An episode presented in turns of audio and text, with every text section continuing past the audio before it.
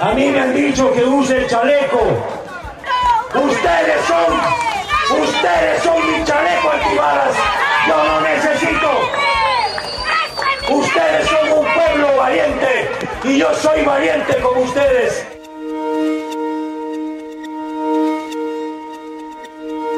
Essa fala é de Fernando Vicencio, de 59 anos, candidato à presidência do Equador.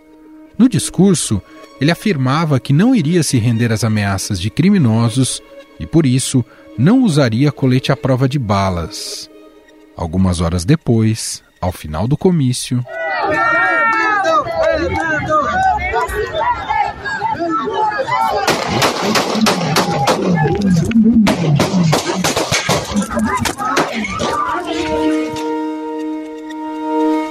Três tiros acertaram a cabeça de Vicencio, que chegou a ser levado para um hospital próximo do local dos disparos, mas não resistiu aos ferimentos. O ataque deixou pelo menos nove pessoas feridas, sete das quais tiveram que ser levadas ao hospital, de acordo com fontes da campanha citadas pelo El Universo. Segundo informações, teriam sido 50 tiros. É claro que o vídeo, o áudio não capta todos esses tiros e várias pessoas foram feridas também, Márcio. Você vê que havia muita gente aí muito próxima do carro, né, que foi o alvo desses disparos e a polícia está investigando o caso.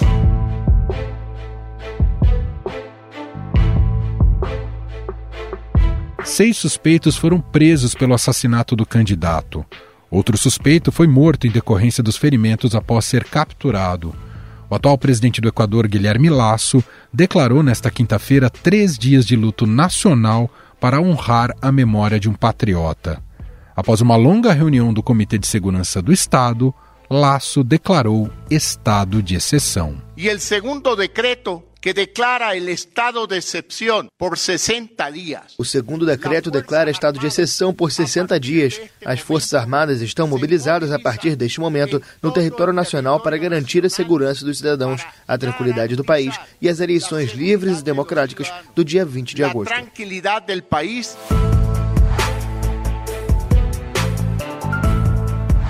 O alto comissário da ONU para Direitos Humanos, Volker Turk, condenou o assassinato do candidato à presidência Fernando Vicencio e cobrou celeridade das autoridades e da justiça do Equador. Aqui no Brasil, o Itamaraty se manifestou ainda na noite de quarta-feira, declarando profunda consternação com o ocorrido. Prestou condolências e afirmou que espera que todos os responsáveis sejam identificados e levados à justiça. O presidente do Tribunal Superior Eleitoral e ministro do Supremo, Alexandre de Moraes, lamentou o assassinato de Fernando Vicencio e defendeu que, apesar da tragédia, é preciso que ocorram as eleições previstas para o próximo dia 20. O presidente do Senado, Rodrigo Pacheco, se solidarizou com a família e com a população do país pela perda do político. A política é o contrário da guerra. É o campo de resolução de conflitos de forma civilizada, democrática e pacífica. Nós, membros do Congresso Nacional, o povo brasileiro, solidarizamos-nos com nossos irmãos equatorianos nesse momento trágico e sensível. Há dez dias das eleições presidenciais do Equador, Fernando Vicencio aparecia no quinto lugar, com pouco mais de 7% das intenções de voto em recentes pesquisas eleitorais. Luísa Gonçalves, a candidata apoiada pelo ex-presidente Rafael Correa, aparece na liderança isolada, com 29,2%, segundo a pesquisa Click Report. Mas a disputa pelo segundo lugar estava acirrada, com Vicencio tendo chances de chegar. Los cuatro candidatos opcionados en el segundo puesto, de ellos va a depender la capacidad que tengan para dar certezas en el debate de que sí pueden solucionar los problemas que tiene el país.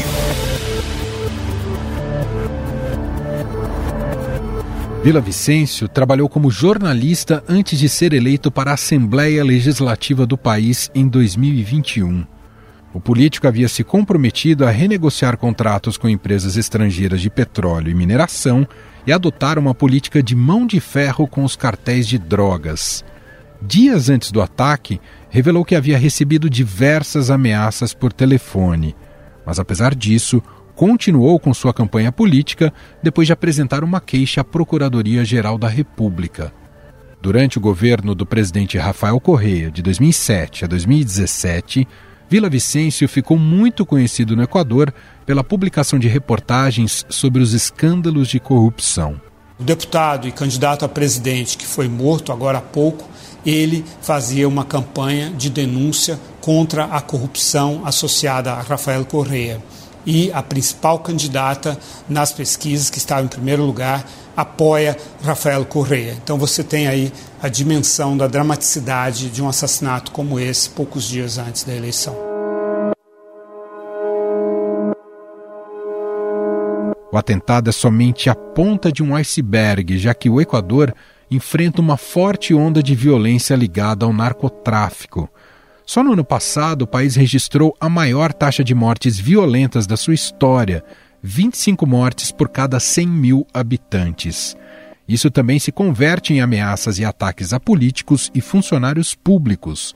Há duas semanas, Agustin Intriago, o prefeito da cidade com o segundo maior porto do país, Manta, também foi assassinado a tiros. Una jornada de violencia se ha vivido en las últimas horas en el Ecuador, empezando por el asesinato perpetrado en contra del alcalde de Manta, de esta ciudad costera de Ecuador, uno de los puertos más importantes, el alcalde Agustín Intriago.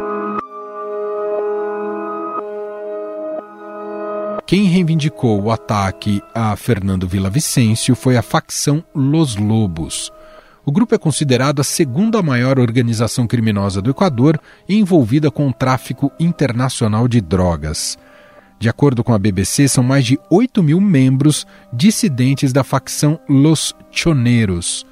O grupo é considerado pelas autoridades equatorianas como um dos responsáveis pelo aumento da violência nas ruas e nas prisões do país. Essa facção criminosa, Los Lobos, que tem envolvimento com o tráfico internacional de cocaína, é considerada a segunda maior do Equador. Um dos suspeitos de efetuar os disparos foi morto numa troca de tiros com a polícia. Outros seis suspeitos envolvidos no crime foram presos.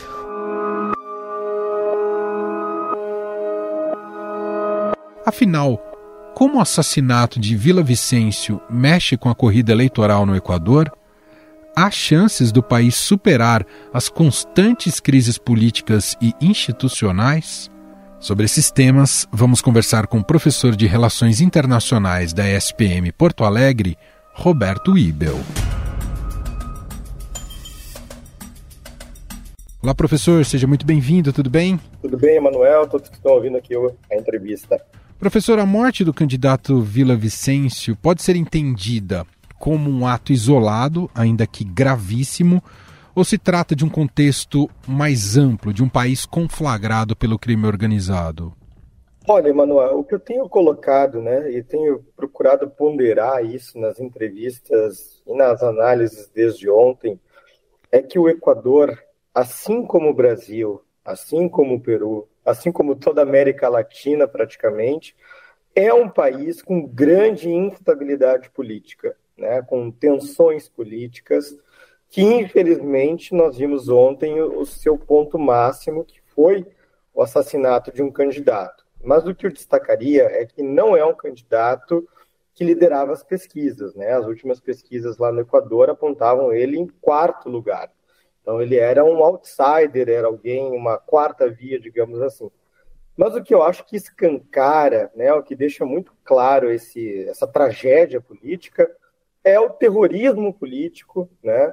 ou seja, as vias de fato que nós temos observado, que não é exclusivo do Equador.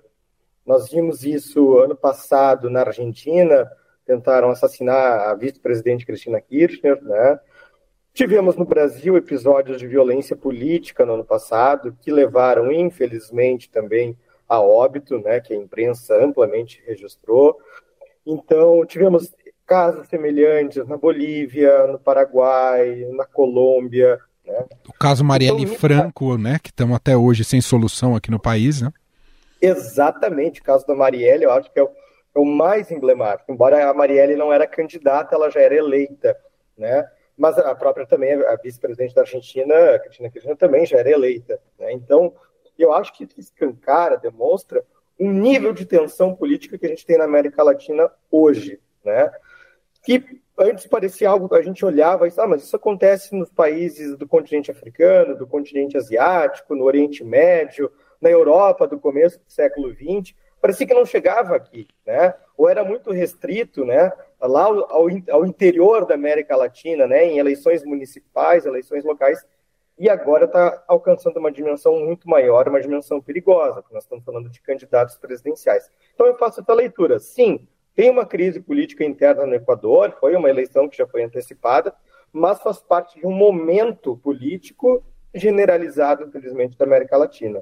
Queria te ouvir, professor, sobre. É, você citou vários casos, agora chama atenção neste caso que tem um grupo que é, reivindica a autoria do assassinato, Los Lobos. Né? Então, um pouco sobre essa dinâmica e quem são esses Los Lobos a ponto de publicamente reivindicar o assassinato, que não deixa de ser uma postura política ainda que muito condenável. É, o Los Lobos, ele é um grupo, ele não é um grupo paramilitar. Eu vi algumas análises dizendo, ah, mas seria uma espécie de FARC. Não, ele tem um braço, né, um braço armado, digamos assim, mas ele é um grupo ligado ao tráfico, tráfico internacional de drogas, né? E a história dele remonta ao próprio cartel mexicano, né, que tem suas raízes na América Latina como um todo, suas ramificações, melhor dizendo, não raízes. Né? Então ele é um grupo ligado ao tráfico, ligado ao narcotráfico, que aí tem toda uma cadeia, digamos assim, de atuação dentro do Equador, que vai se conectar com escândalos de corrupção, né, com corrupção a nível estatal, a nível local, enfim, então, ele não difere muito daqueles outros grupos que a gente tem, inclusive, em outros países da região, no próprio Brasil, por exemplo. Né? Ele é confundido, estava acompanhando agora de tarde, a imprensa equatoriana chama eles, inclusive, de milícia, né? que aqui no Brasil tem uma leitura, é, uma leitura sociológica um pouco diferente, digamos assim, que seria uma milícia. Né? Então, isso seria este grupo Los Lobos, mas que, de fato, mostra que ele tem uma ramificação política, né? Claro que aí cabe às autoridades equatorianas uh, investigarem se de fato que esse grupo que reivindica o assassinato do candidato, né, que diz que eles haviam feito uma doação para esse candidato e ele não estaria cumprido. Agora, se isso é fato ou não, faz parte de um argumento que precisa ser verificado, né, se existia essa relação de fato entre o candidato e este grupo, mas que escancara, em certa medida, essas questões ilícitas que fazem parte da crise política equatoriana vigente até agora. Né? A decisão de se manter as eleições muito próximas agora no dia 20 te parece acertada, professor? Ela, ela me parece a medida que era mais adequada no momento. Né?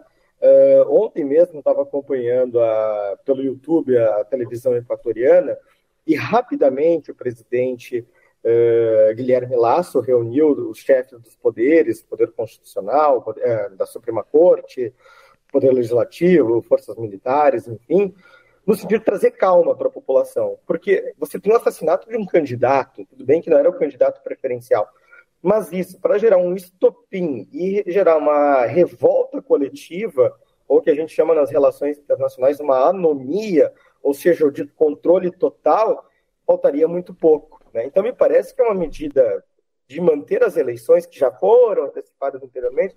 É o seguinte: olha, apesar desse atentado, né, desse teatro terrorista político ter acontecido, precisa se manter um mínimo de uma normalidade constitucional para evitar que, de fato, aí você perca todo o controle e aí o próprio governo se sinta à mercê destes grupos, não apenas dos Los Lobos, mas talvez de outros grupos eh, ligados ao narcotráfico, ou até mesmo às milícias equatorianas. Né? Então, me parece também foi uma, um caminho adotado pelas autoridades equatorianas dizer o seguinte, olha, demonstrar para a comunidade internacional que as instituições, apesar de frágeis estão funcionando, né? Ou seja, tem um mínimo de normalidade. Mas certamente, né, Emanuel, a população equatoriana, a gente se coloca num lugar, deve estar Sim. se sentindo muito insegura. E várias urnas daqui dez, uma semana, dez dias mais ou menos, né, dia 20 de agosto, com muita preocupação. As pessoas vão ter medo de votar. Então, eu acredito que a tendência é que tenha uma abstenção muito grande no pleito do dia 20 de agosto. Tá. E sobre a corrida eleitoral, já dá para presumir como esse assassinato vai mexer e quem pode ser, por mais terrível que seja dizer isso, mas quem pode ser favorecido até pelos os votos que agora tendem a ser distribuídos do, do candidato que foi morto? Essa era a grande incógnita hoje, né? Acompanhando a imprensa equatoriana, os debates dos analistas equatorianos, o seguinte é que o Fernando Villavicencio não poderia nem se dizer que era uma terceira via.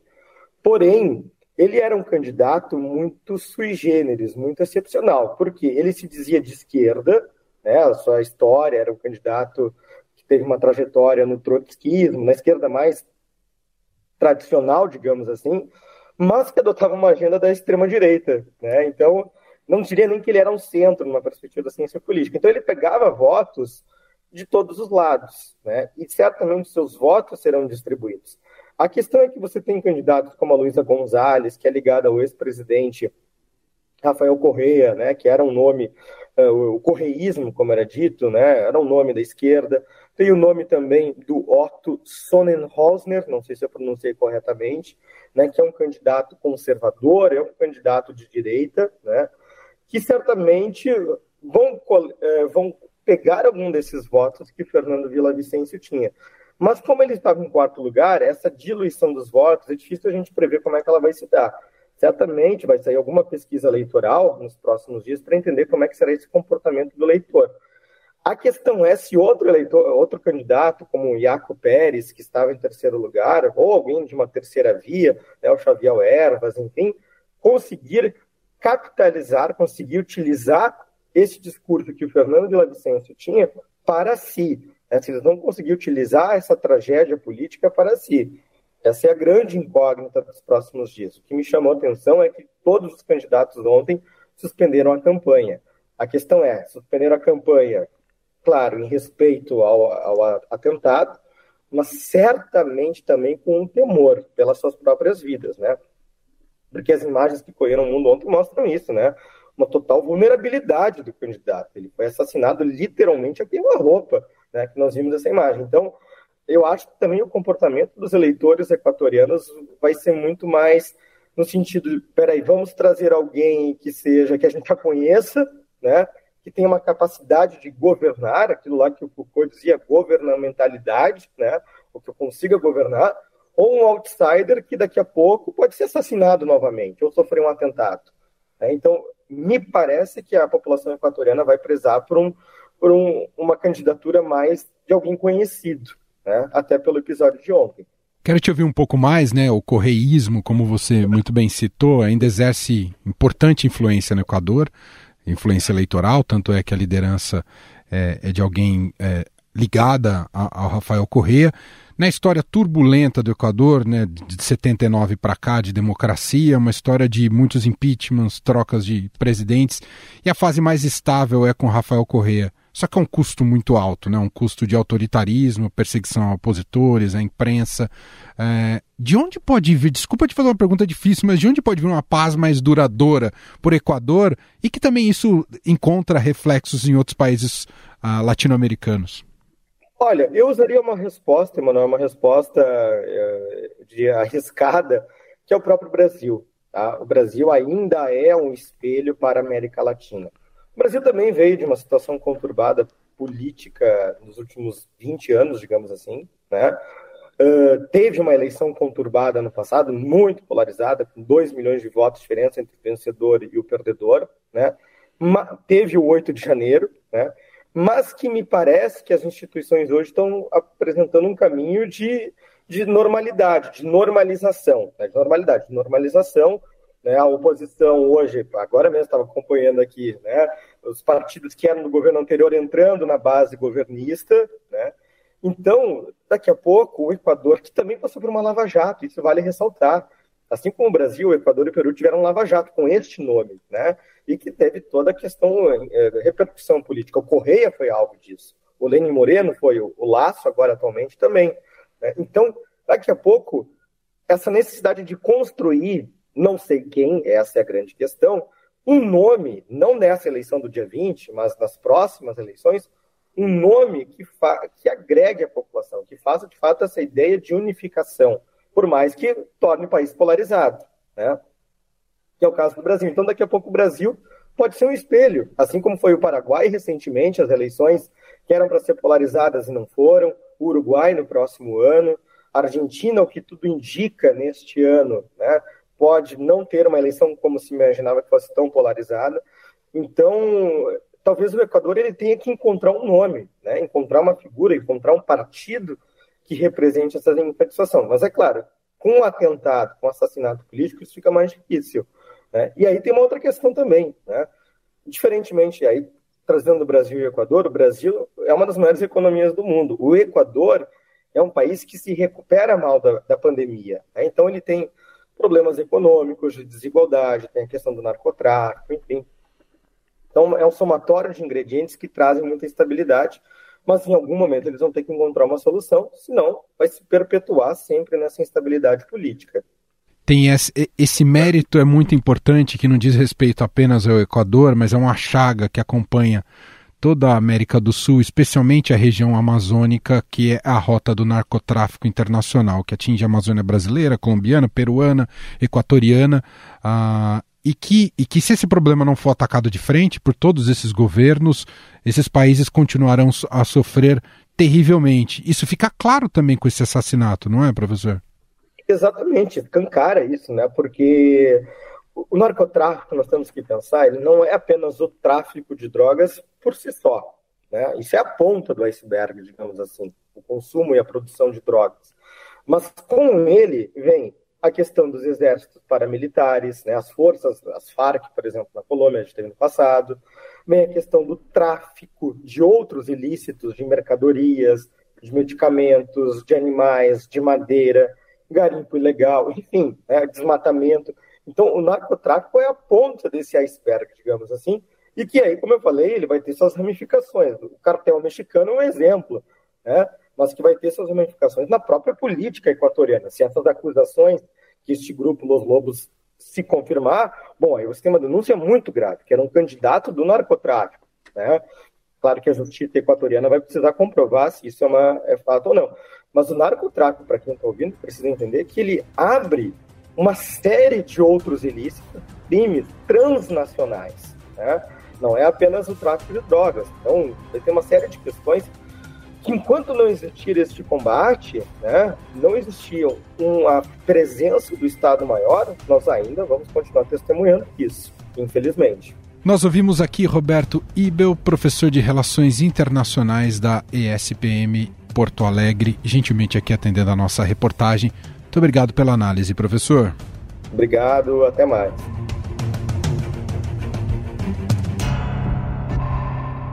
Estadão Notícias.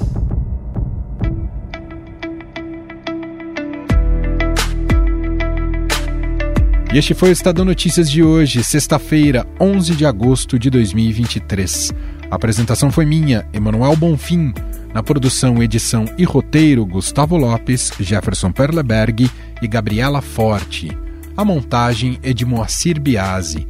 E o nosso e-mail, podcast.estadão.com. Um abraço para você e até mais.